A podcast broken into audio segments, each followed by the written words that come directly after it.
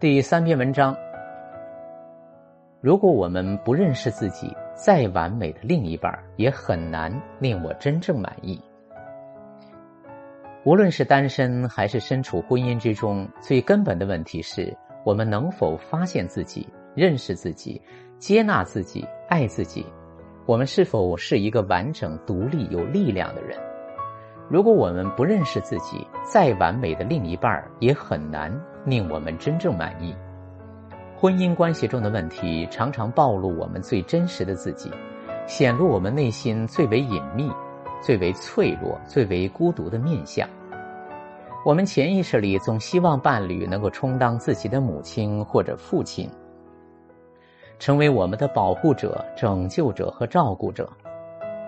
伴侣确实在某些时候起到了这个作用，不过由于他们也是不完整的人，甚至也是住在成人身体里的孩子，同样的，伴侣对我们也有同样的期待和要求，由此而生的种种问题，就成了我们认识、发现自己的最好机会。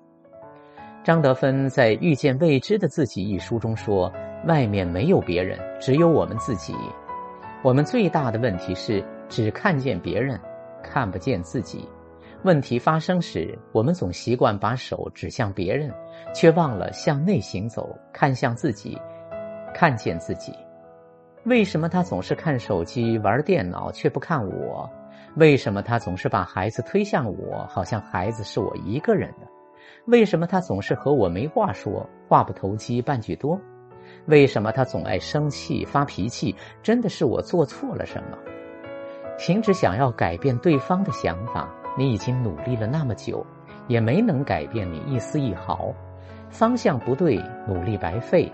闭上眼睛，闭上嘴，向内行走，问问自己：我说了什么，做了什么，把当初如此相爱的伴侣变成了今天的这个样子？深入自己的内在，去发现自己的人生剧本，发现内在的创伤未完成的事件。可是，更多的夫妻不是彼此接纳，而不是互相挑剔、互相改变。他们不是着力在自己的成长上，让自己变得更加完整、心胸开阔、眼界高远，而是努力的改变对方，把自己的标准、价值观强加在对方身上，试图改造伴侣，让对方合于自己的期待和要求。若我们不接纳自己，不接纳对方，就无法让自己成为更完整的人，从而让关系更完整、更富有创造力，而是走向另一个相反的方向，自己越来越缺损，关系越来越没有空间，内耗使两个人越来越无力，关系越来越脆弱。仔细聆听一下人们的抱怨，他们都在挑剔伴侣的毛病，一直以来都在试图改变对方。为什么我们爱上一个人，而又想要改变他？不接纳真实的这个人本身是无条件的爱吗？我们为何给不出无条件的爱呢？让我来告诉你吧。小的时候，我们考了九十五分，父母就告诫我们，下次要更努力，最好能考九十九分或一百分。我们完成了 A，父母说最好把 B 也做完，爸爸妈妈才高兴。我们从小就没有得到过无条件的真爱，我们得到的都是附加条件的爱。爱一个人不意味着同意他所有的做法，不同意一个人的做法不意味着不能爱这个人。爱意味着接纳，即使不同意他的言行举止，仍然可以接纳这个生命。孩子没有好坏，妈妈没有好坏。伴侣没有好坏，只是他们的某种行为会带来或好或坏的结果，或正面或负面的影响。只要强调了行为、计划、目标，人仍然是可爱的一个人。接纳是改变的开始。想要影响他人改变，先懂自己，爱自己，接纳自己，自己变得越来越美好，身边的伴侣、孩子、事情、情境就会变得越来越美好。变得更完整，而不是更完美。男女双方是相辅相成的一对儿，相互设计对方的身份，完善对方。我们需要对方，对方也需要我们。我们要把自己本来的一切展示并给予对方，并且从对方那里接受我们所需要的一切。这样双方之间的爱才能不断的加深扩大。我们寻找另一半是为了让自己更加完整，对方寻找我们同样的不是因为我们完美无缺，人永远不可能完美，我们只能越来越趋于完整。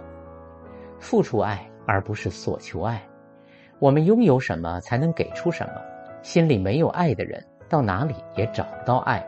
给出空虚、寂寞、匮乏，如何能得到爱的回报呢？